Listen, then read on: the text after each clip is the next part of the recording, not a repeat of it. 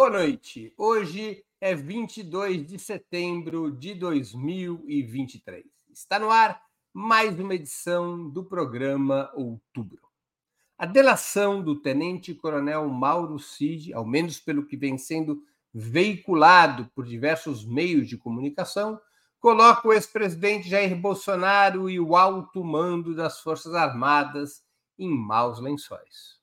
Pela primeira vez, aparece uma testemunha de dentro do grupo bolsonarista mais estrito que teria assistido uma possível discussão sobre um plano para melar o resultado das eleições presidenciais do ano passado e desfechar um golpe de Estado. Enquanto Bolsonaro reagiu acusando Mauro Cid de mentir para salvar o próprio pescoço, quem saiu na defesa dos militares foi o ministro da Defesa, José Múcio Monteiro, que reivindicou a individualização de oficiais eventualmente comprometidos com uma suposta conspiração, mas novamente declarou que a democracia teria sido salva pela ação do Exército, da Marinha e da Aeronáutica. Para debatermos essa situação, Hoje contaremos com Vanessa Martina Silva, jornalista, mestra pelo Programa de Integração Latino-Americana da USP e editora da revista eletrônica Diálogos do Sul. Gustavo Conde, mestre em Linguística pela Unicamp, comunicador e jornalista, fundador do canal do Conde, coordenador de mídias sociais do grupo Prerrogativas. E Milton Temer, oficial da Marinha, caçado pelo golpe de 1964. Isso aqui é lugar de fala, hein? jornalista de profissão, ex-deputado federal pelo PT e fundador do PSOL. E Vascaíno, mais ou menos contente, porque parece que vai sair, tem uma chancezinha de sair da zona de rebaixamento, da famosa Z4. Em nome de Ópera Mundi, eu cumprimento os três convidados e passo a primeira pergunta de nossa noitada. Na avaliação de vocês, a delação de Mauro Cid poderia levar Jair Bolsonaro para dentro dos processos que julgam a intentona do dia 8 de janeiro? Vanessa Martina Silva com a palavra. Gente, muito boa noite. Prazer estar aqui nesta sexta mais uma vez com vocês. Vamos lá, direto ao ponto. Acho que a gente vai ter bastante tempo de ir detalhando cada ponto desta, desse tema do, do CID, mas eu acho que a gente precisa ir com bastante calma, ter muito cuidado. A empolgação que está ocorrendo, agora sou eu a dizer isso, a empolgação em torno da, do Mauro Cid, dessa delação, pode ser um pouco precipitada. Vamos, vamos com calma. Se tudo que o Cid está dizendo é verdade, se existem provas contundentes e se a coisa aconteceu como, né? Porque só uma parte, são, são 24 horas de delação do Cid. Se isso uh, for comprovado, porque a gente precisa, já falamos aqui várias vezes no outubro, a gente precisa que os processos sejam é, tenham o perfeito rito e que as coisas sejam feitas no mais estrito é, direito, né? com todas as garantias, direito de defesa, amplitude de investigação. Se tudo isso é verdade, Bolsonaro preso amanhã, né? Aquele meme, Bolsonaro preso amanhã. Não tem como, né, é, ele se safar diante dessas revelações. Se encontrar com comandantes das é, três armas para planejar um golpe de Estado, ele, ele realmente conseguiu ultrapassar qualquer limite do bom senso. Então, de pronto, o que eu posso aqui opinar é isso, né? Está muito perto de o Bolsonaro ser levado para a cadeia. Agora, é, isso não é a salvação do, do Brasil.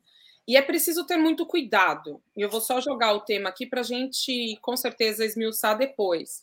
É preciso ter muito cuidado para que essa operação, essa delação do CID, essas coisas que vêm sendo vazadas, para que isso não seja usado justamente como uma. Como é que a gente poderia dizer? Como um processo de. É, um processo para é, para absolver né, as Forças Armadas. Tudo é muito estranho. A delação do Cid, a citação que ele faz ao comandante da Marinha, tudo isso é suspeito, é estranho. E, e há uma chance, que depois a gente né, se aprofunda nisso, mas há uma chance de que os militares sigam fora do processo da investigação e da punição e que só o Bolsonaro rode por conta é, dessa tentativa descarada né, de dar um golpe no, na democracia brasileira. Muito bem. Gustavo Conde com a palavra. Conde, você torce para que time? Meu querido Breno Altimo, eu torço para o São Paulo Futebol Clube, quase campeão da Copa do Brasil. Esse programa. A Vanessa, a Vanessa é demagoga deve torcer para o Corinthians. Vanessa, ah, que time você torce? De Deus, que Gente, quantas vezes eu já falei pro Breno que eu sou santista? O cara não me leva a sério. Você é santista? Ele é santista. Eu sou a única pessoa aqui que tem bom senso. Não, imagina, única não. O Breno, o Breno foi até amigo do Pelé, né, Breno? Guarda. Não, mas ele é da época do Pelé, aquela coisa. Eu não, entendeu? Eu sou raiz, raiz, tal, bom futebol. Olha, e o Super Milton Vascaíno como o Adidamus e eu conheço bastante Vascaíno no Rio de Janeiro, hein? Isso é, isso é bacana. Bom, vamos ver o que, vai acontecer domingo com o Flamengo, São Paulo. Mas vamos para o tema aqui, ô Breno, que é o seguinte, que também parece torcida de futebol, né? Essa, essas indicações para PGR, STF, parece torcida de futebol. Brasília tá lá eletrizante, todo mundo né, dedo no olho, né? Chute na canela. Olha, sobre o, a, a, questão da delação do Mauricídio, acho que antes é importante aqui pontuar uma questão eu quando, quando um episódio começa a ter muitas interpretações, assim, né, não diria nem teoria das, da conspiração, porque a realidade desmoralizou as teorias da conspiração. Né? As teorias da conspiração perto da realidade são tudo, tudo fichinha. Mas muitas especulações eu, eu gosto de zerar, passar régua assim no horizonte é, para tentar construir uma leitura aspas, no mínimo mais isenta, né? Com menos paixões e, e, e toxinas do, do, dia a dia que a gente vem sofrendo no Brasil e desse noticiário vertiginoso, inclusive nas mídias independentes. Então, feito o preâmbulo, eu acho, primeira coisa, o Mauro Cid ele não tem por que mentir nessa delação. Eu acho que ele não nem pode fazer isso, porque, é, bom, tá na lei. Se mentir numa delação premiada, numa colaboração premiada, ela é anulada, né? Eu acho que ele não está em condições de uhum. fantasiar ou de ficar a serviço de X ou Y, que muita gente está dizendo que ele falou que o comandante do exército, né, o, o Freire, como é que é o nome dele? Freire Gomes? É isso, né? Freire uhum. Gomes.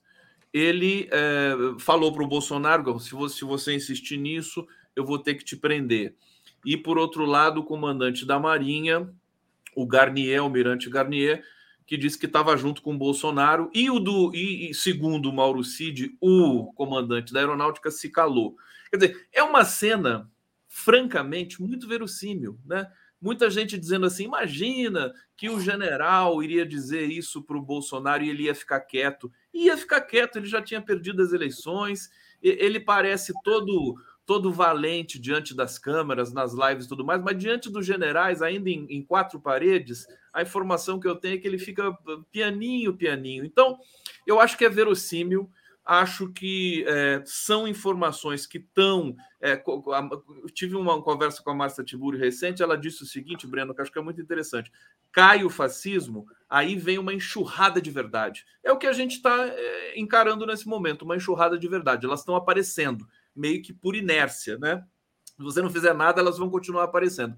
Então, eu acho que, por exemplo, o Bolsonaro, como a pergunta que você postulou, é óbvio, ele vai estar incluído nessas apurações do 8 de janeiro, evidente. É, é um idealizador, influ, influenciador, é, é, é, é, o, digamos assim, o mandante, né? A autoria do crime é muito dele. Eu acho que a gente está caminhando para esse, esse desfecho. Milton Temer com a palavra. Mas vamos por partes. Primeiro, se o Mauro Cid. Almira... Almirante Milton Temer. Não, capitão de Marighella. Eu não cheguei ao não, não, não, Eu tenho cargo, eu fui, vamos deixar claro, eu fui reintegrado, não recebi especial indenização nenhuma, eu fui reintegrado na, no, na minha turma, no cargo em que a minha turma estava no processo constitucional. Então, minha turma estava como capitão de Mariguerra, eu fui reintegrado na turma. Tenho orgulho do meu tempo lá atrás, escola naval, colégio naval, não tenho nada que lamentar nisso, não. Tem muita coisa que, uma certa coerência de passos na vida, não pela direita, mas pela esquerda, eu devo, por incrível que pareça, a essa formação militar, a disciplina mental. No caso específico, Mauro Cid. Se Mauro Cid, não existe mais nenhuma dúvida que Mauro Cid operou falsificação de atestado de vacina, que Mauro, enfim, que Mauro Cid fez tudo isso pelo que ele está sendo denunciado. Agora, se Mauro Cid tiver feito isso por moto próprio, seria ele o presidente da República e não o Bolsonaro.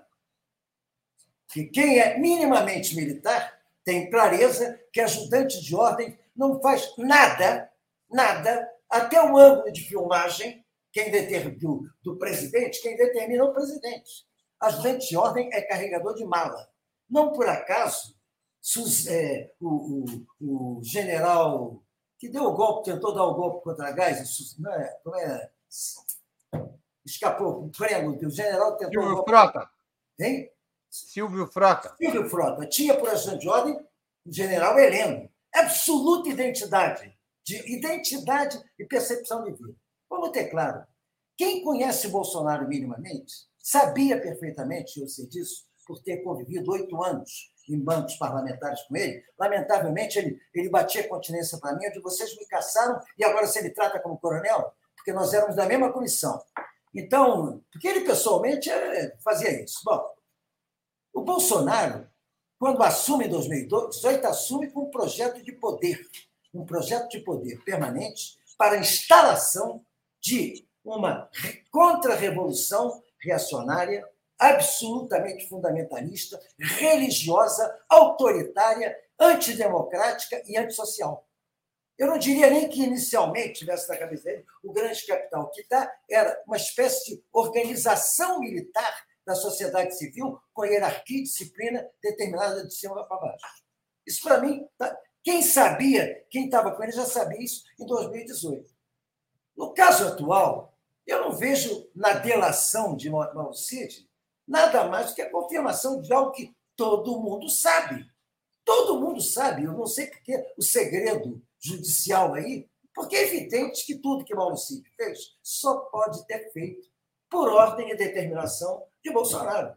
Se ele topou cometer ilegalidades, ele paga por crimes também, porque ele podia recusar. Se a função dele militar cumpre ordem do presidente, até o limite da legalidade. O subalterno, na hierarquia, na, na hierarquia militar, ele tem o direito e a obrigação de não cumprir ordem que atentem contra a Constituição e contra o próprio regimento militar. Se ele atenta, se ele comete, principalmente como tenente-coronel, ele e os que vieram com ele cometeram um crime igual. O que está em discussão aí é o seguinte: Bolsonaro tem ou não tem responsabilidade? Bolsonaro, na minha opinião, tem a responsabilidade clara disso, dessa instalação de uma contra-revolução. Não é um golpe. O que eles iam fazer era a negação da legalidade do processo que elegeu Lula. Era essa operação para dar legalidade. Por que não ocorreu? Eu acho que o dedo americano, de não. Porque se Bolsonaro ganha no Brasil, nos termos de anulação de uma eleição, isso nos Estados Unidos ia ser um problema diante do que estava sendo havendo de denúncia contra Trump. E eu tenho certeza que os americanos tinham, não é na defesa da democracia, os americanos tinham um grande interesse em barrar qualquer possibilidade de Bolsonaro ter sucesso em considerar ilegal a, a eleição de Lula. Muito bem, vamos a mais uma questão. Até o presente momento, nenhum oficial das Forças Armadas é réu nos processos acerca da intentona do 8 de janeiro. Nenhum oficial é réu. Se a delação de Mauro Cid efetivamente indicar militares envolvidos, esse cenário poderá mudar ou haveria, na opinião de vocês, um acordo para proteger altos oficiais a qualquer custo, como é a praxe na história brasileira. Gustavo Conde com a palavra. Breno, é, eu, eu, bom, tenho, tenho apurado que é, o presidente da CPMI, o, o deputado Arthur Maia, né, ele ele está conversando com Múcio, José Múcio Monteiro, no sentido de não escandalizar a questão. O Múcio deu várias entrevistas recentes, de, de ontem para hoje e hoje, é, dizendo que é, é, ele, ele não vai operar, digamos assim, para proteger alguns integrantes das Forças Armadas. A CPMI, por exemplo, usando como, como parâmetro aqui, ela tem todo o direito, ele disse, o Múcio disse que a CPMI tem todo o direito de convocar quem eles quiserem, eles são soberanos, etc. Eu acho que assim, é, a resposta objetiva para a sua pergunta é que eles é, vão é, não proteger, eu acho que eles vão fazer um, um trabalho de contenção e não a qualquer custo. Ou seja, traduzindo, é, esses generais que se mostraram golpistas, né? Até o próprio Múcio já mudou o discurso dele. Ele já trata esse almirante Garnier como uma figura enfim, uma pessoa não grata já para ele. Falou, não, não me recebeu quando eu quis conversar na, na, na passagem de governo, é, e a gente sabe que tem, tinha muitos, muitos oficiais que queriam continuar. Ele não disse oficiais, mas ele disse que tinha uma parte da, das, das forças, né, das Forças Armadas, que queria continuar no governo e que não aceitava esse, esse, essa saída em função das eleições, né? Então, eu acho que é, é, essa delação dispara uma nova realidade de fato. É, esses generais e quem for citado né, já tá, já, já estão fazendo a convocação do Garnier, provavelmente o Freire Gomes também vai ser convocado na CPI e interpelado pela Polícia Federal. Eles vão ter que falar à Polícia Federal. Então eu entendo que é, essa proteção, que é, que é histórico, que é atávica no Brasil, a militares, eu acho que ela está caindo por terra, até por várias razões, Breno, é, é, Milton e Vanessa. Quer dizer, o, o, o, as Forças Armadas estão com a pior imagem da história. Eles estão numa posição é, acuada, né? Isso é perceptível. Eles já clivaram a, a, o discurso de que se fala por uma força unívoca, uníssona. Não. Você tem é, a banda podre. Né? O, o Zé Múcio Monteiro já deixou isso claro. Então, eu acho que a gente está encaminhando para um, um, território desconhecido, Breno, que a gente ainda não tem muita clareza, mas que, a princípio e a meu ver, esses oficiais vão ser interpelados, vão ser interrogados, vão ser expostos e vão ser punidos. Com a palavra, Milton Temer. Está sem som, Milton. Breno, eu tenho um sentimento de que passar pano vai ser apenas repetição, café requentado, de algo que vem do começo do primeiro mandato Lula.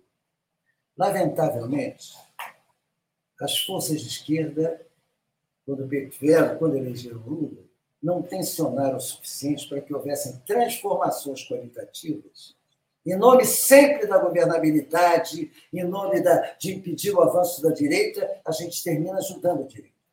Nas Forças Armadas, para isso foi claro. Lá atrás, lá atrás, quando termina o governo Fernando Henrique Cardoso, havia um ambiente propício a uma ação concreta de mudança nas Forças Armadas, porque quem tinha quem fazia as emendas favoráveis a projetos científicos nas Forças Armadas não era a direita, era a esquerda. As emendas parlamentares, da parlamentar que não fazia, que não faz é, modelo de vereança local, era a esquerda. A relação, inclusive, dos representantes militares na Câmara era muito mais com a esquerda do que com a direita, porque a direita estava na jogada de Fernando Henrique Cardoso de esvaziamento das Forças Armadas brasileiras, porque com o fim da polarização, União Soviética, Estados Unidos, não havia mais necessidade de um grande quadro militar.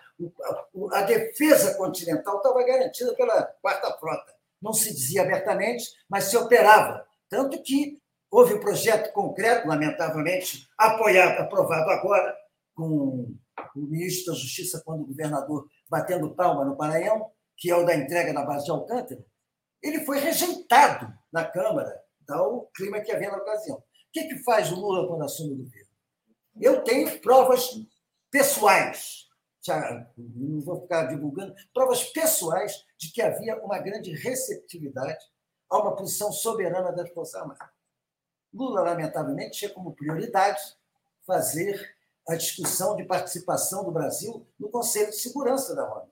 Quando eu acho que um governo de esquerda tem que pedir a extinção do Conselho de Segurança. O Conselho de Segurança foi criado, é um instituto autoritário para vetar decisões das, da Assembleia Geral que contrariam o interesse de qualquer uma das potências dentro desse Conselho de Segurança.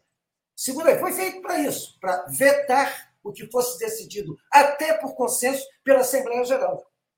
Por isso, não saem sanções contra Israel, independentemente de mais de 200 resoluções na questão da Palestina.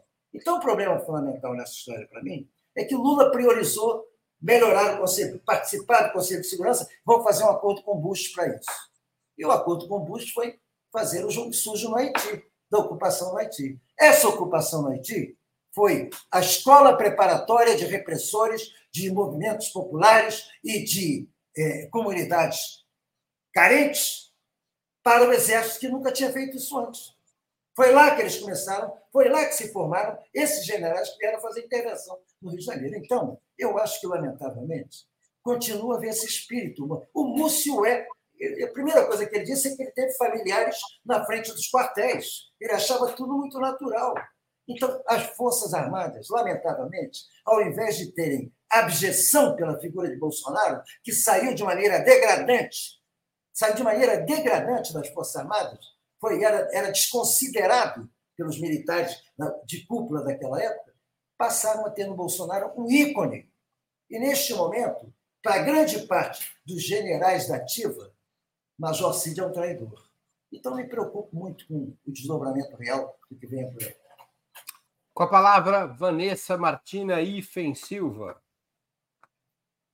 Santista. Agora é. que eu sei que é uma ela é santista. Ela vai ter cinco, seis minutos para falar. Agora eu vou ganhar aumento, aumento de tempo, aumento de tudo aqui, ó. Bom, vamos lá.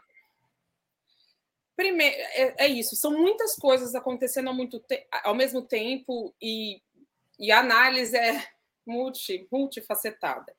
A primeira questão, né, que o Breno coloca é que a gente não tem nenhum militar que esteja respondendo por hora no, pelo 8 de janeiro. Eu acho importante entender que isso é por hora. É, a gente conversava, não sei se na última, no último outubro ou no anterior, que tudo indica que sim, nós teremos militares, é, nós teremos militares sendo investigados e muito provavelmente punidos. O tema é que militares? Porque a gente vai ter militar da ativa sendo punido, vai ter o alto comando, altíssimo comando do exército sendo punido. Esse é o ponto que eu acho que a gente tem que focar. Outra coisa, com o Augusto Aras na PGR, não teria como ter nenhum militar mesmo sendo investigado e julgado. Agora teremos uma mudança na PGR e há uma grande expectativa para que isso seja revertido, né? Uma grande expectativa de reversão desse cenário e de e, então os militares começariam e aí o Conde traz um ponto muito importante porque isso é muito novo. A gente nunca viveu nada parecido. Os militares de 64, de todo o processo, todo o golpe de 64, tudo que aconteceu, eles não foram julgados. Então a gente não sabe onde a gente vai parar, a gente não sabe como isso vai ser, como isso vai se dar. Agora, Vamos juntando os pontos. Então, tem o tema da PGR, é, nós temos a questão da delação do CID, e nós temos outro ponto é, bastante importante, que foi a decisão do Alexandre de Moraes de permitir que militares fossem julgados pela justiça comum e não pelos tribunais militares. Então, são várias conexões, vários pontos, e a própria investigação da Polícia Federal, que tem avançado, que tem ido muito bem. O que preocupa o que me preocupa, né, aqui nesse cenário, é que parece que está pode ser que não, mas parece que está rolando um acordão com o Supremo, que está rolando um acordão. Essa história do Cid, ela pode ser verossímil? Pode, mas ela não parece. E aí eu discordo um pouco do Conde. Ela não parece verossímil. Por quê? Porque ele só cita o Garnier, sabe? O Garnier já era um cara que, que, que já era dado que ele era um golpista, já estava posto essa sua vocação para o golpe. E ele, e assim, não sei, né? Porque a delação é muito grande, né? Muito longa, tem muita coisa ali. Mas vaza isso. Será que não vaza o nome dele para que outros nomes que estão aí ainda, né, uh, sejam poupados? Será que não é isso? Porque você sacrifica um peão para salvar a rainha. Não sei, no jogo xadrez. O Garnier, o Garnier seria, poderia ser um bode expiatório, na sua bode opinião. Bode expiatório, você sacrifica. Eu não jogo xadrez, mas acho que a ideia é essa: você sacrifica o peão e salva e salva a rainha. Então, eu acho que a gente tem que ter esse cuidado, tem que ter uh, uma avaliação com calma, eu acho. Muito bem. Vamos a mais uma questão. Tanto o comandante do Exército, general Tomás Paiva, atual comandante do Exército, quanto o ministro da Defesa, José Múcio Monteiro, replicaram que se houve envolvimento de oficiais militares em algum plano golpista, isso se deu em caráter individual, mas que as Forças Armadas, como instituições, jamais se envolveram, e mais do que isso, pela sua atitude sempre democrática e profissional, teriam até impedido o golpe de Estado. Fica a pergunta: as concentrações diante dos vários quartéis do país, a partir do início de novembro, não poderiam ser consideradas como parte da intentora do 8 de janeiro? E os chefes de todas essas unidades do Exército não deveriam estar no banco dos réus? Com a palavra, Milton Temer. Está sem som, Milton. Vou tentar olhar para o reloginho. Cadê os três minutos? Está lá, vou tentar olhar. Importante pergunta. Eu não tenho dúvida. E quero dizer mais. O general Vilas Boas deu uma declaração pública defendendo a manutenção daquelas pessoas na porta do quartel. General Vilas Boas, é para que se saiba, é aquele a quem Bolsonaro, logo depois da posse, agradeceu, dizendo: Obrigado, general, estou aqui por conta de sua definição. Qual definição? O arroxo que o general Vilas Boas deu no Tribunal, no Supremo, pouco antes do processo eleitoral, na reta final, deixando definitivamente Lula fora do processo eleitoral. Foi Vilas Boas que colocou de maneira clara: barrem este senhor na candidatura à presidência. Haddad entra na candidatura à presidência no final da, da. É bom que se tenha isso claro. Lula foi candidato a presidente quase até o fim da campanha de 2018. Este general deu declarações a favor da manutenção da quebra da disciplina constitucional das Forças Armadas, atendendo, porque qual é o argumento deles? É atendendo ao apelo, as Forças Armadas são a serviço do povo. O povo, para eles, é a metade que votou no Bolsonaro, a outra metade não é povo não é povo. Principalmente os 20% que compõem a base bolsonarista. Não vamos ter ilusões. Lamentavelmente, ao longo desse período pós-Fernando Henrique Cardoso, eu acho que houve uma radicalização pela direita por conta de questões do governo Lula, por conta de questões de, da, da campanha acirrada que foi feita no impeachment de Dilma, que, na verdade, é, foi, está na raiz da mobilização da direita. Vamos lembrar, a TV Globo começava a fazer as suas coberturas da manifestação antes da manifestação começar.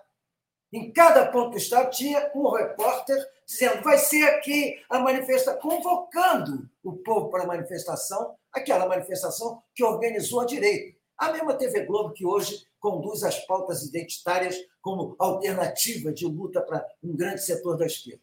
Então, objetivamente, eu não tenho nenhuma dúvida com respeito à responsabilização de altos comandos na, no incentivo a que uma série de, uma grande parte da sociedade civil se incorporasse à perspectiva de golpe.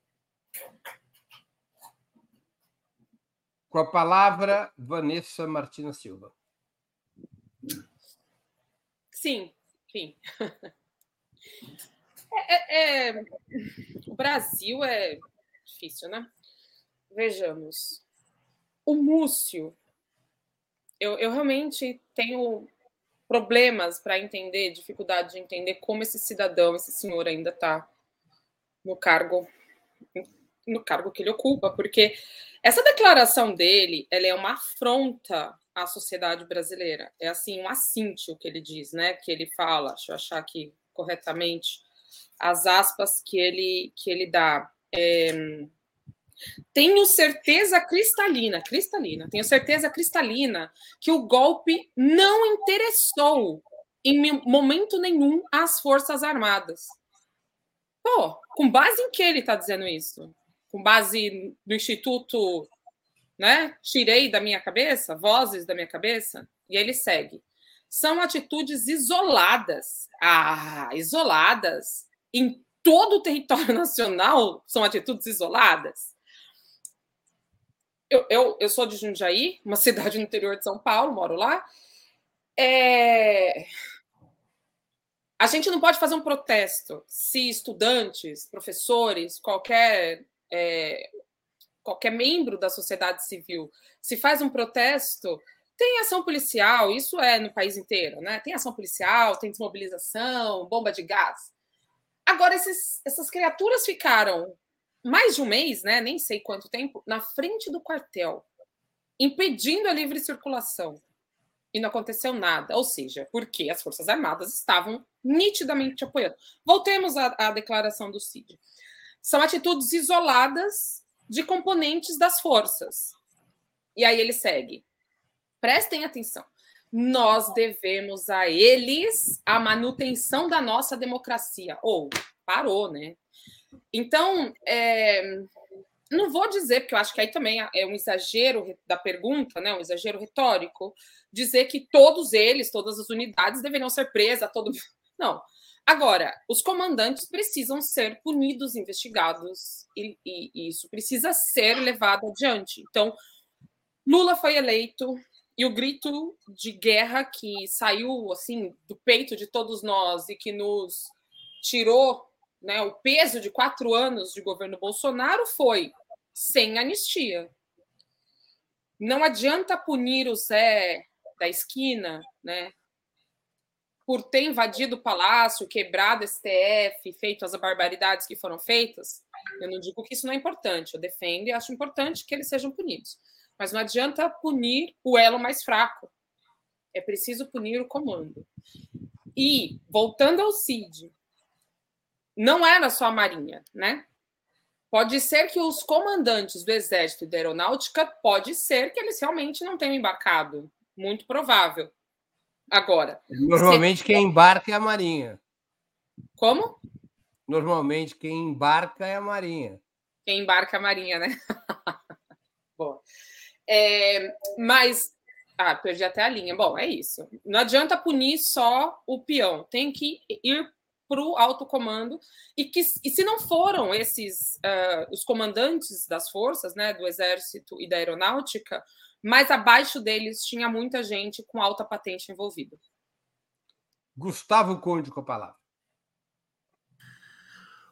Olha, é, vamos lá. Eu acho que eh, da última vez que a gente se encontrou aqui, eu falei em paciência, né?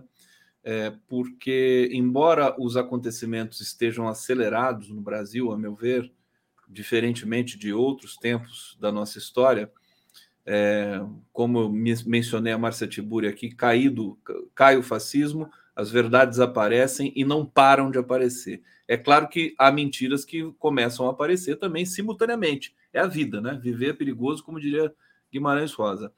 É, mas é, é, paciência, essa questão dos acampamentos, eu acho que vai, vai ter uma etapa que a Polícia Federal vai ter que começar a investigar, até porque é, o celular, né, que os celulares que foram apreendidos, tem celular do Mauro Cid, do pai do Mauro Cid e tudo mais, e provavelmente outros entrarão nessa ciranda de celulares apreendidos, é, eles vão revelar outras coisas e vão começar a dar subsídios para as outras investigações. De fato, os acampamentos no Brasil naquele momento são um escândalo, são uma coisa, aliás, é, o, é, o, é, o, é a semente do mal né, que, que proporcionou o 8 de janeiro. Então, eu acho que não dá para fazer tudo ao mesmo tempo, né? A pergunta aqui, né? Até temos de é, concentrações nos quartéis, né? Mas, o Conde, mas o, o, Maquiavel no Príncipe, não no Pequeno Príncipe, pessoal, no Príncipe, ele não disse que o mal deve ser feito todo de uma vez e o bem aos pouquinhos, ou seja, quando você ataca seu inimigo, tem que ser tudo de uma vez para poder quebrar a coluna então, eu tô, eu tô até achando, Breno, que você tem um acúmulo, Exi, existe um, um processo muito acelerado. Tem, tem o, o, Braga Neto foi denunciado ali, agora você tem esses outros generais, as coisas estão acontecendo. Agora, o volume é tal e, e, e os traumas com relação às Forças Armadas no Brasil é de tal eh, grandeza que é, é, eu acho que não, não existe suporte para tudo isso. Quer dizer, imagina abrir uma investigação agora também sobre os acampamentos. Eu acho que ela vai vir naturalmente. Acho que vai vir naturalmente é, após a, a, algumas etapas. É, é como eu estou lendo esse processo. Eu acho que é um processo irreversível. Né? Mas, Conde, Conde, diga, Conde, diga, diga. Pode falar. Conde, você não acha que a, a, existência, a existência dos acampamentos e a forma como eles foram, inclusive, é, é, mantidos, organizados e com barracas montadas, alimentação, que não era um, um serviço próprio, mas sim vinha de dentro dos quartéis, já coloca esses, esses comandos em questão? Precisa abrir uma investigação sobre acampamento? Eu acho que isso está no processo natural. É, eu acho que é o processo natural, é isso mesmo. Talvez não dê para delimitar muito bem a fronteira, mas assim, eu vou, eu vou fazer uma. Vou, vou recuar num ponto aqui que eu acho que vocês estão chamando a atenção. Não, não, é, não é demais para a própria Polícia Federal abrir neste momento uma linha de investigação sobre os acampamentos. Acho que é plenamente factível. Né? Eu tô, estou tô achando que isso vai acontecer no devido tempo, é, é, mas eu acho que não tem problema. Quer dizer, que, que, que se, que se invoque o Saint-Exupéry, né, Breno Altman? Vamos fazer, vamos derrubar esse avião ao mesmo tempo, né? Eu acho que é por aí, gente. Vamos lá, quero ouvir vocês agora. Com a palavra, agora é mais uma pergunta, né? Todos os três já falaram sobre isso, certo? Certo. Certo, né, Milton? Você já falou também. Já. Então vamos à última pergunta da noite. Não, a última não, perdão. Está de boa hora, já são um pouco confuso, Eu estou um pouco confuso aqui. A situação do Santos não me deixa muito estável. Então, eu vou tendo problemas mentais. Compartilho, compartilho. É, tá é, é uma novidade tão absurda a situação do Santos que a gente fica. Vai se aproximando do dia de jogo, eu vou eu perder. Acho tem, eu acho que nós estamos operando mais por especulações do que por questões concretas, na medida que se mantém tudo esse livro. Existe uma série de fatos incontestáveis, existe uma série de cortinas tentando obscurecer os fatos. Isso cria um ambiente de especulação e no qual a mídia se diverte, cada um criando uma manchete. Vamos lá. Então, já, já que é assim, vamos para mais uma especulação, uma hipótese.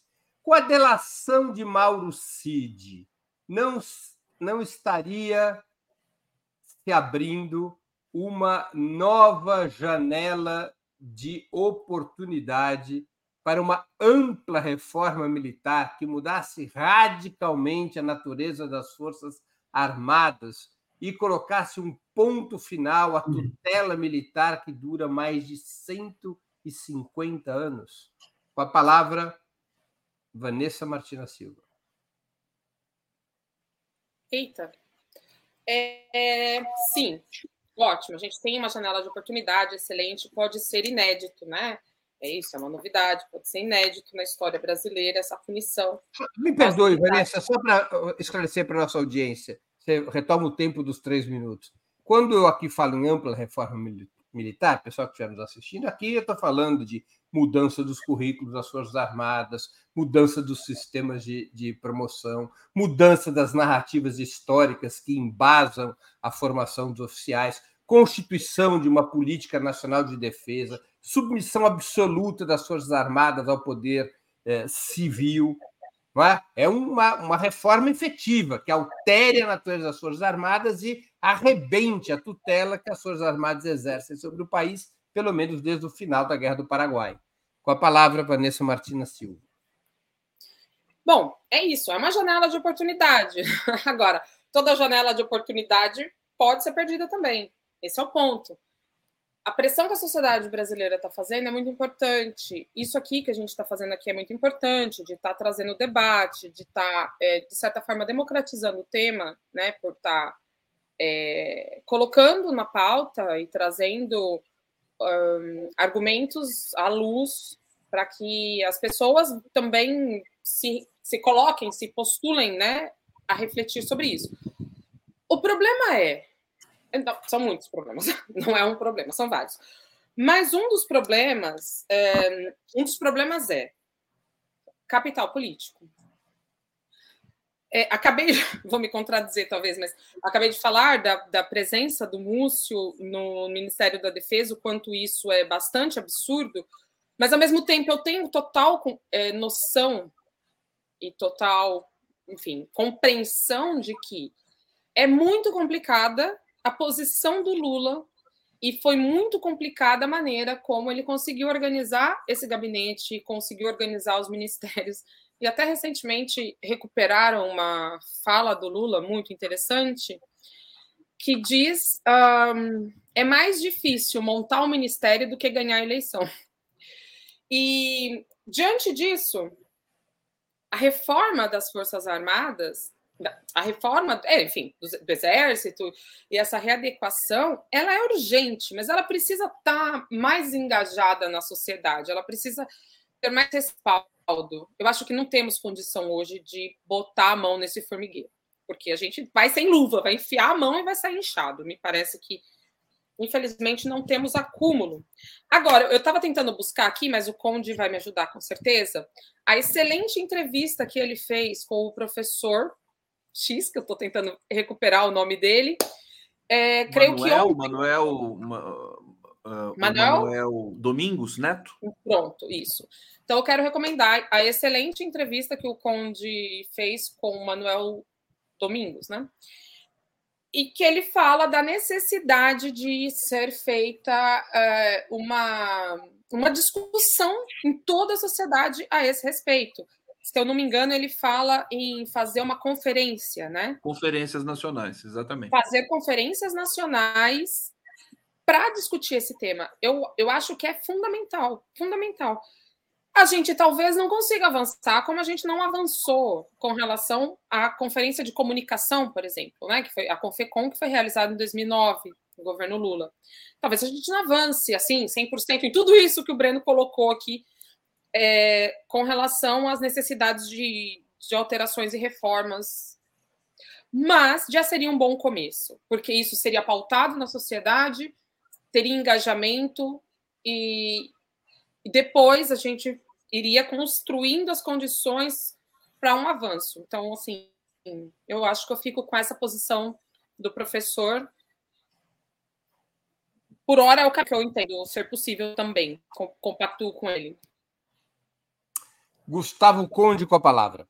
Não, vou, vou tirar exatamente daí essa questão. Quer dizer, eu conversei com o Manuel Domingos Neto, que é um dos maiores especialistas no país sobre Forças Armadas. O Breno sabe disso, porque também entrevistou o Manuel várias vezes. E ele está, inclusive, em São Paulo para lançar um livro dele que, que se intitula O que Fazer com o Militar. Olha que coisa interessante, né? É, o que fazer com o militar eu, eu acho que assim, isso, isso inclusive é a cara do Partido dos Trabalhadores. Tem um problema gigantesco, chama conferências nacionais, vamos conversar com a sociedade inteira para ver o que, que a sociedade quer com relação é, a, a, a, uma instituição como as Forças Armadas. Quer dizer, que nós pagamos isso e não pagamos pouco. Então a gente precisa discutir.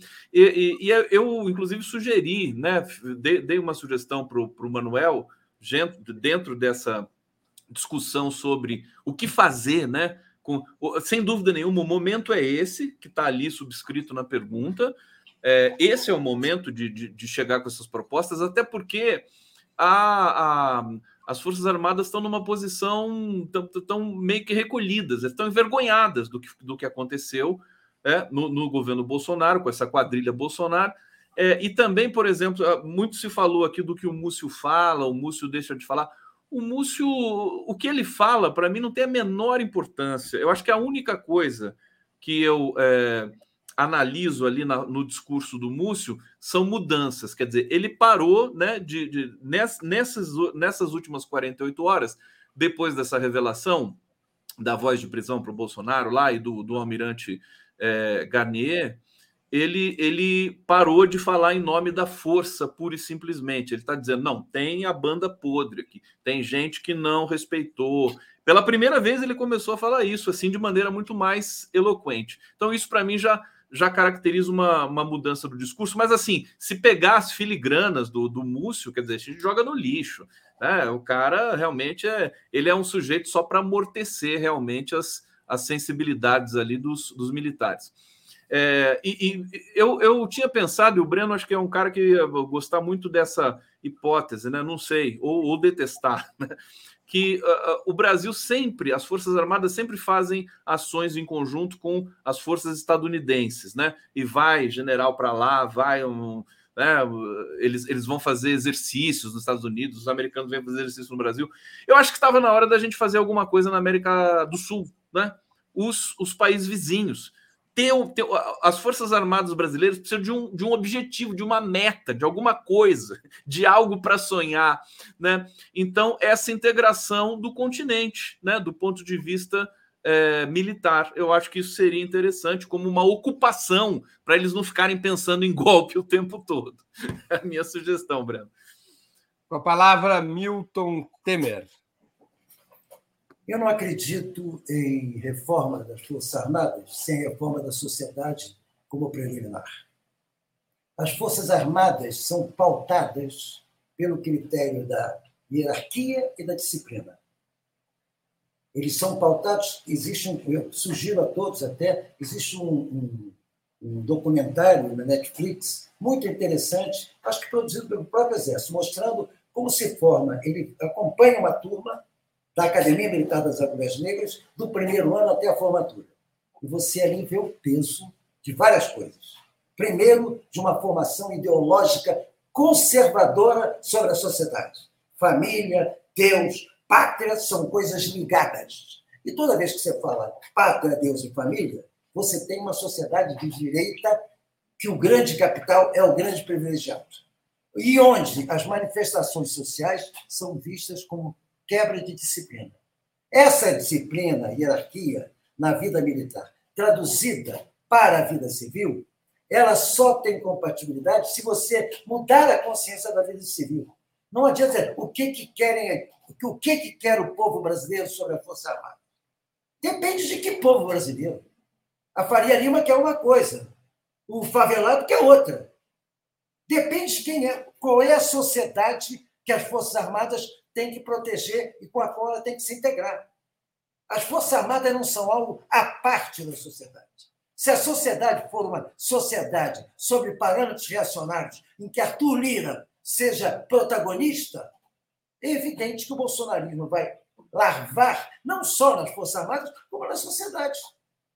Então, a discussão sobre Força Armada não pode se dar a despeito da discussão sobre que sociedade nós queremos. E o governo de esquerda tem que abrir o um debate sobre quais são. Quer dizer, nós não temos que conquistar votos do parlamento fazendo acordo com a Arthur Lira, entregando a Caixa Econômica para o Arthur Lira, porteira fechada. Porque está dito no dia seguinte que a pesquisa feita com os deputados das duas bancadas diz que 90% desses deputados continuarão independentes, votando de acordo com suas consciências. Ou seja, votando à direita. Isenção tributária para o grande capital, isenção tributária para os templos empresa do neopentecostalismo, enfim, vai continuar votando assim, independentemente de controlarem a principal instrumento de crédito popular, que é a Caixa Econômica. Então, objetivamente, se o, o que eu quero hoje é o que eu digo, eu, eu quero acabar com essa história do Lula fazer uma excelente retórica internacional e ter uma operação conservadora interna. Ou seja, ele discursa para a esquerda. O discurso dele na ONU é brilhante. Solidariedade a Cuba, solidariedade à Palestina, liberdade a Assange. E chega no Brasil, compõe com quem não é solidário com Cuba, não é solidário com a Palestina e não quer a liberdade a Assange. Então, isso aí nas Forças Armadas não puxa para nenhuma reforma.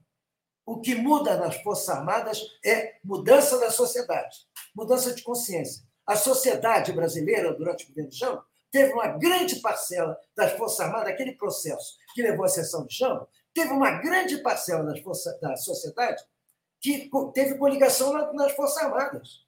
A quantidade de militares caçados pelo golpe de 64 mostra como havia uma grande base, é verdade, uma grande parte deles vindo da FEB com a consciência do antinazismo, também como outra parte veio a americanófila radical por se subordinar inteiramente a que veio formar a Escola Superior de Guerra, é, Castelo Branco, etc., que tinham aquele adido militar americano como referência. Então, não há reforma das Forças Armadas com uma posição unitária do povo. O que, é que o povo quer sobre as Forças Armadas? É preciso saber que sociedade nós somos capazes de construir como concepção de partido democrático progressista de esquerda que tem movimentos táticos traçados por um objetivo estratégico de desconstrução da perversidade predadora, degradante do regime capitalista. Desculpa, passou. É, vamos ver se eu entendi, Milton. Porque o que, qual que é a questão? A gente não tem e não vai ter uma revolução no Brasil, correto? Não está em pauta, a gente está bem longe disso, e a sociedade brasileira está muito mais conservadora do que progressista ou à esquerda. Se a gente considera, considerando o seu, seu ponto, se a gente considera então que a gente não tem como avançar na discussão das Forças Armadas sem que a sociedade mude, a gente nunca vai mudar as Forças Armadas. A sociedade brasileira é uma sociedade conservadora. E isso vem desde muito tempo. O governo Lula foi um governo progressista, mas a sociedade brasileira, em suma, continuou conservadora. Então, o que a gente poderia propor? Entende? Porque, do meu ponto de vista, quando eu entendo que a proposta do professor é, Domingos, né? É, eu sou péssima com o nome, Manuel. Quando eu entendo que essa proposta é interessante, é por quê? Porque quando você convoca uma, uma conferência, você vai ter ali movimento negro, você vai ter ali movimento de mulheres, você vai ter uma série de grupos organizados para discutir. As Forças Armadas, a Polícia Militar Brasileira foram criadas para exterminar negros indígenas, para exterminar a população. O inimigo é interno. Se a gente não pautar isso dentro desta sociedade mesma que a gente tem, a gente vai estar tá fadado a estar eternamente reféns deste grupo armado que se volta o tempo todo contra a sua própria população. Porque a sociedade não vai mudar né, Você está concordando, Vanessa. Então, você está não é o processo revolucionário que está pautado, é a realidade objetiva que está pautada. É verdade que o processo revolucionário nunca está pautado, porque sempre haverá uma grande resistência contra ele, o que não impede que existe uma consciência sobre o caráter predador degradante do atual regime. Isso tem que ser acusado e denunciado. O Lula fez isso na ONU, mas não faz no Brasil. Ele denuncia o neoliberalismo como responsável pela desigualdade social. Mas, objetivamente, no Brasil, qual é o confronto que nós temos com o neoliberalismo? Ah, mas aí você vai querer que o Lula tenha o mesmo discurso no exterior no Brasil, Milton Temer? Tô brincando, tô brincando. Peraí, peraí, é, é, um Lula lá fora e um Lula aqui dentro. Presidente, eu votei no Lula para presidente da República Brasileira. Não votei no Lula para presidente da ONU. Eu votei no Lula não, eu, eu não estou fazendo nenhuma crítica ao discurso exterior. O que eu estou dizendo é que o discurso exterior tinha que ter uma tradução interna que não tem. Não há nada que me convença que você constrói maioria entregando a Caixa Econômica a Arthur Lira, porque não constrói maioria. É mais difícil do que se tiver mobilizado. O Gustavo Petro não hesitou, ao tomar posse, em demitir 50 oficiais superiores, mais de 50, das três forças.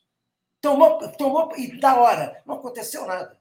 Nós não fizemos nada disso. Tivemos bolsonaristas ocupando cargos no governo até agora, ocupando cargos importantes. Muito bem, vamos à última pergunta da noite. O governo Lula, como é sabido, adotou uma política que é conhecida como de pacificação das suas relações com as forças é, armadas. A expressão maior disso é a nomeação e a manutenção do ministro José Múcio Monteiro. A sua nomeação e a sua manutenção é, tem provocado tantas celeumas que até o ex-presidente nacional do PT hoje, é, em seu Twitter, em seu perfil no Twitter, no antigo Twitter, hoje Rede X, criticou abertamente José Múcio, o ministro da Defesa, fala como se fosse integrante das Forças Armadas e não como membro do governo Lula atacado no 8 de janeiro. Esse aqui é o tweet do deputado federal Rui Falcão, ex-presidente nacional do Partido dos Trabalhadores. É, vale a pena, na opinião de vocês, seguir adiante em nome da pacificação com uma narrativa que não apenas até o momento absolve preventivamente os mandos anteriores e atuais das Forças Armadas em relação ao 8 de janeiro, mas também em relação aos seus compromissos e relações orgânicas com o bolsonarismo. Seria possível o governo Bolsonaro ter milhares de militares na sua estrutura sem uma cumplicidade aberta das Forças Armadas com o ex-capitão? Essa narrativa de que as Forças Armadas são uma coisa, o Bolsonaro é outra, vale a pena do ponto de vista da luta política e da, do esforço de educar politicamente o povo brasileiro? Com a palavra, Gustavo Conte. Vamos lá, foi, foi transmissão de pensamento. Eu falei, me escolhe, me escolhe, me escolhe para abrir essa. Olha, é, é, a tal da anistia, né? É a tal da anistia. Eu não sei se a premissa da pergunta é, se, eu, se eu posso abrir uma divergência aqui do nobre relator, porque eu, eu não sei se está em curso essa, essa absolvição prévia. Eu vejo que é um processo que está um pouco fora de controle, no, no melhor sentido dessa, dessa possibilidade. Me, me, desculpe, é, me diga... perdoe, só, só por uma questão. Eu aqui não estou me referindo à absolvição jurídica, mas à absolvição política. Histórica, seja, claro, mas eu estou falando disso. do governo Perfeito, estou falando disso também. Porque eu acho que ela está num processo também casado com essa questão da, das investigações e tudo mais. Acho que a Polícia Federal está empoderada, eles estão, é, digamos, já com uma rixa com relação à produção da inteligência do governo. Tem o GSI, tem a ABIN, existe ali uma, um desconforto entre Forças Armadas, num, num, num, digamos, num processo que eu acho que pode ser positivo, no sentido de que as Forças Armadas vão ter de se retirar né, desse protagonismo no, no, na produção da inteligência, que eu acho perigoso, que eu acho que não pode ser assim também, não é assim em outros lugares do mundo, não exatamente assim como no Brasil. É, hoje também pude apurar, porque esse assunto está pipocando em todas as lives, entrevistas que a gente faz, é, que dentro das Forças Armadas existe também uma, uma, uma concorrência entre Marinha, entre Exército, que é a, a força mais digamos assim, potente, né, em termos, em termos de população de é, integrantes, e, e, a aeronáutica, que a Marinha tem, eles têm uma concorrência entre eles. Eu acho que isso também é uma coisa que vai é, eclodindo e, e expondo né, as vísceras desse processo no Brasil, das forças no Brasil. É, então, eu, eu, eu, agora, se, se for, se isso acontecer, eu acho que seria muito ruim para a nossa história, para o próprio governo Lula, é, pode, pode encorajar futuras, futuras, futuros setores da, da, da, das forças a se insurgirem mais uma vez, a entrarem para a política mais uma vez. Existe uma movimentação que a gente percebe de despolitizar as Forças Armadas. Isso está na boca do comandante Tomás Paiva, está na boca do Múcio, todo mundo falando a mesma coisa sempre. Eu acho que é um processo é que, pelas características também da cultura brasileira, é, é, é, feito sem, sem aparentes rupturas, mas eu acho que a gente está, se você alargar um pouco a lente, você está num processo de disrupção, um processo que as Forças Armadas jamais serão como elas já foram no passado. Elas vão, vão voltar, vão voltar, porque nunca estiveram na casinha, né? Elas vão, é, me parece que há uma tentativa, há um desejo da sociedade brasileira também, e talvez até dos próprios alguns setores dentro das Forças Armadas, porque eles eu, eu ouvi também as seguintes questões hoje que é, o, o, o, o, alto comando das Forças Armadas não queriam estar envolvida com o Bolsonaro. Se eles são golpistas e queriam dar o golpe, que fosse um golpe sem o Bolsonaro. O Bolsonaro estava num patamar assim de insuportabilidade também dentro das forças. Enfim, são rumores, evidentemente que é, podem, podem não ser reais, mas é, é fazem parte dessa, desse, dessa massa crítica que a gente vai é, tentando é, é, destrinchar para entender um pouco o que está por acontecer no Brasil. Então, eu reforçando e respondendo objetivamente, acho que está em curso um processo que vai tirar as Forças Armadas desse patamar eternamente golpista e inútil para o Brasil, nesse momento. Milton Temer com a palavra. Por conta da inimputabilidade da idade, Repete a pergunta para mim. Eu fiquei pensando no jogo do Vasco agora, de repente, para pensar em alguma coisa alegre. Ai! Milton Temer, a pergunta é a seguinte: o governo Lula tem se marcado na sua relação com as Forças Armadas por uma política de pacificação. A maior expressão dessa política de pacificação é a gestão de José Múcio Monteiro à frente do Ministério da Defesa. Essa política de pacificação vai além de tentar poupar até o momento os militares de qualquer acusação referente a 8 de janeiro. A própria narrativa do governo trata de uh, não deixar que a, a, ocupe um lugar importante na disputa política, pelo menos da parte do governo, uma exposição do grau de compromisso que os militares tiveram com o governo Bolsonaro. O governo não insiste numa narrativa que mostre os vínculos profundos entre as Forças Armadas e o bolsonarismo, que é a base do desgaste atual das Forças Armadas.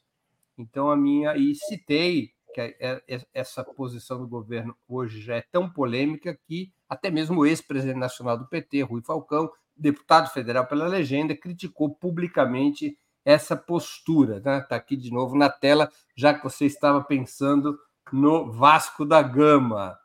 Ah, vou repetir aqui para a audiência: o tweet do Rui Falcão é: o ministro da Defesa fala como se fosse integrante das Forças Armadas e não como membro do eh, governo Lula atacado no 8 de janeiro. E a pergunta, para sintetizar essa, essa, esse preâmbulo, a pergunta é: vale a pena insistir nessa política de pacificação da forma como ela é conduzida até agora?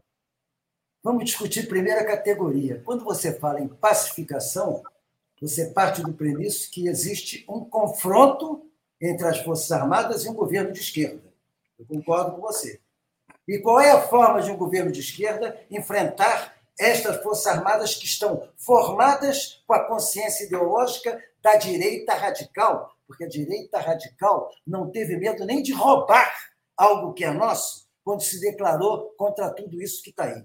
Contra tudo isso que está aí, representa estar contra o regime capitalista. A direita, extrema-direita, encampou isso e nós abrimos mão em nome de temos que nos aproximar daquilo que a direita quer ouvir. Então, essa pacificação, eu chamaria de a opção do governo Lula foi rendição, não foi pacificação. Ele se rendeu ele não fez nada para mudar a cabeça das Forças Armadas. Ele não fez nada porque, nos termos da sociedade civil, ele está agindo também assim.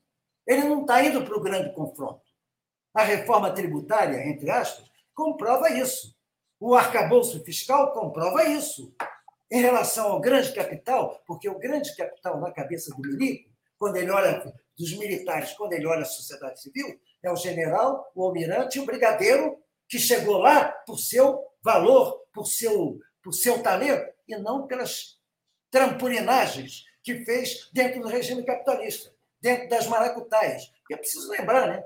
Existe um livro da LPM que é muito interessante, Os Magnatas, que mostra como se fazem, como se fez a grande economia americana.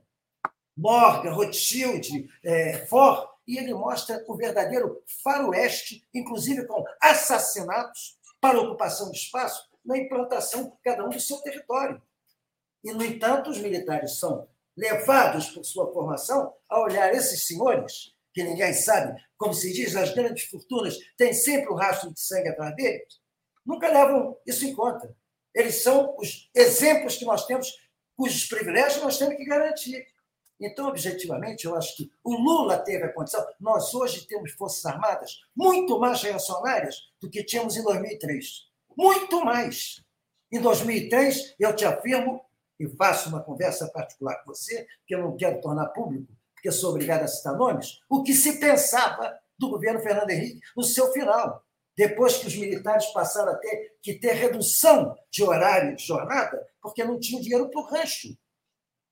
Ali está um campo aberto para fazer a compatibilização de um governo democrático progressista com forças armadas que protegeriam esse governo. O governo optou por ter um, um, um, um chamado, o chamado ajuste fiscal via Palocci e Meirelles mais rigoroso que o do Malan. E optou por botar os militares ocupando e dando tiro em favela no Haiti. Então, objetivamente, não é pacificação. A rendição é o que está acontecendo. A categoria correta é essa. É correta a posição de rendição, porque não há nenhuma troca. Só existe concessão. Quando o Múcio. E o pior é o seguinte: você acha que algum general desses que não estão, ou clube naval, está levando o Múcio a sério? Considerando que o Múcio é um fator positivo no estabelecimento de relação das Forças Armadas? Nada disso. Nada disso. O Múcio é visto como um político medíocre do centrão, que é de onde ele se origina mas ele é amigo pessoal do Lula e o Lula colocou lá. Se Rui Falcão ataca o, o, o, de maneira justa o, Múcio, não é porque o Múcio se integrou às Forças Armadas, não. É porque o Múcio se rendeu ao pior das Forças Armadas e não fez o debate político que devia fazer. Vanessa Martina Silva com a palavra. A bomba sempre só explode na minha, na minha mão, aqui no meu muito difícil aqui agora. Caraca, meu. Queria ficar só comentando o chat aqui. O chat está maravilhoso, inclusive. Eu podia ficar só lendo o chat. Vamos ver. O Múcio é terrível, horrível, horroroso, sério. Ponto. Concordo. É isso. Agora,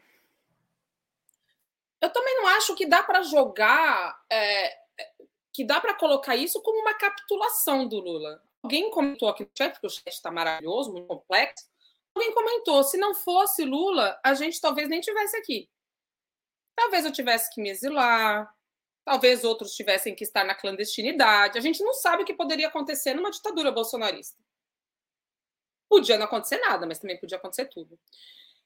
Os acordos que foram feitos para garantir a governabilidade, estão sendo feitos ainda, né, para garantir a governabilidade do Lula, são absurdamente complexos. Coisas, inclusive, que a gente só vai saber daqui a alguns anos que estão acontecendo. Porque assim é a política. A sociedade brasileira é absolutamente complexa também.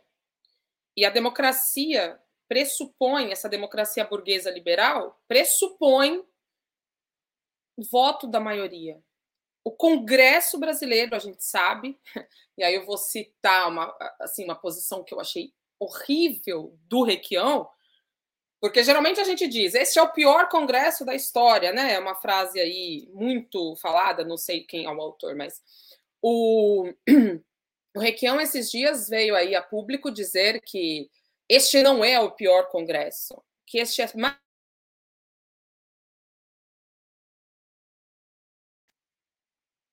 caí, voltei, que esse é, é mais um congresso. Então, é, eu, eu, acho que a gente tem um, um, certo acordo do quão é difícil conseguir governar esse país com as condições que existem. Dito isso, eu jamais conseguiria ser tão sintética e assim tão, né, é, colocar assim uma, uma coisa tão bem explicada como esse tweet do Rui. Falcão. Perfeito. E é isso, há, há, que pressionar, há que pressionar o governo, é preciso fazer é, essa. É preciso fazer essa, esse enfrentamento. Agora, aí vou citar aqui o chat. A Rosimar Gonçalves fez um comentário muito interessante. Decisões jurídicas serem o único caminho para a destruição dessa toxicidade das Forças Armadas é um grande erro da esquerda governamental. É isso. Se o debate não está na sociedade, se a gente não tem força acumulada no governo, a gente vai fazer o quê? Vai reclamar com Deus? Não dá, né? É... Aí é, tem outra coisa aqui também, um comentário muito interessante da Marisol Serpa. Eu não vou ler exatamente, eu vou, eu vou comentar porque ele é um pouco difícil, assim. A gente não tem uma Francia Marques, saca? Francia Marques é a vice-presidenta da Colômbia, uma mulher negra vinda de um território, é, um território super relegado com relação às políticas públicas. Seria o equivalente no Brasil a um, um território quilombola. Então, a Francia Marques é isso, uma liderança, uma intelectual orgânica que chegou, hoje é vice-presidenta do país, e representa muitos colombianos, representa muito as pessoas que lutaram durante o tal estalido social, o levante colombiano. Mas a gente não tem essa figura, nosso maior símbolo é o Lula, que já é um senhor, e que a gente não sabe se pode concorrer a mais um mandato. E a gente está nesse nível de dificuldade. Então é isso, ela, ela encerra muito bem esse comentário. É, não temos uma Francia Marques e aí vem pedir mulher no STF. Cara, a gente não tem Hugo Chávez nas Forças Armadas, a gente não tem mais um Prestes, a gente não tem nada disso. A gente tem uma fraqueza, uma, um empobrecimento brutal de lideranças que é gravíssimo. Então não dá para pôr nas costas, enfim, encerro, passei bastante do tempo, não dá para pôr nas costas do Múcio, muito menos do Lula, uma fraqueza que a gente tem que é de todos os partidos, de todos os movimentos que são incapazes de formar lideranças e de organizar a luta de classes no Brasil. Não tem um movimento organizado hoje aí na rua reivindicando qualquer coisa. Não são os estudantes? Alguém comentou aqui no chat a Marcha das Margaridas, muito importante. Mas tirando isso, o que a gente está fazendo de relevante em termos de movimento social no Brasil? E assim encerro minha participação. Obrigada. Muito bem.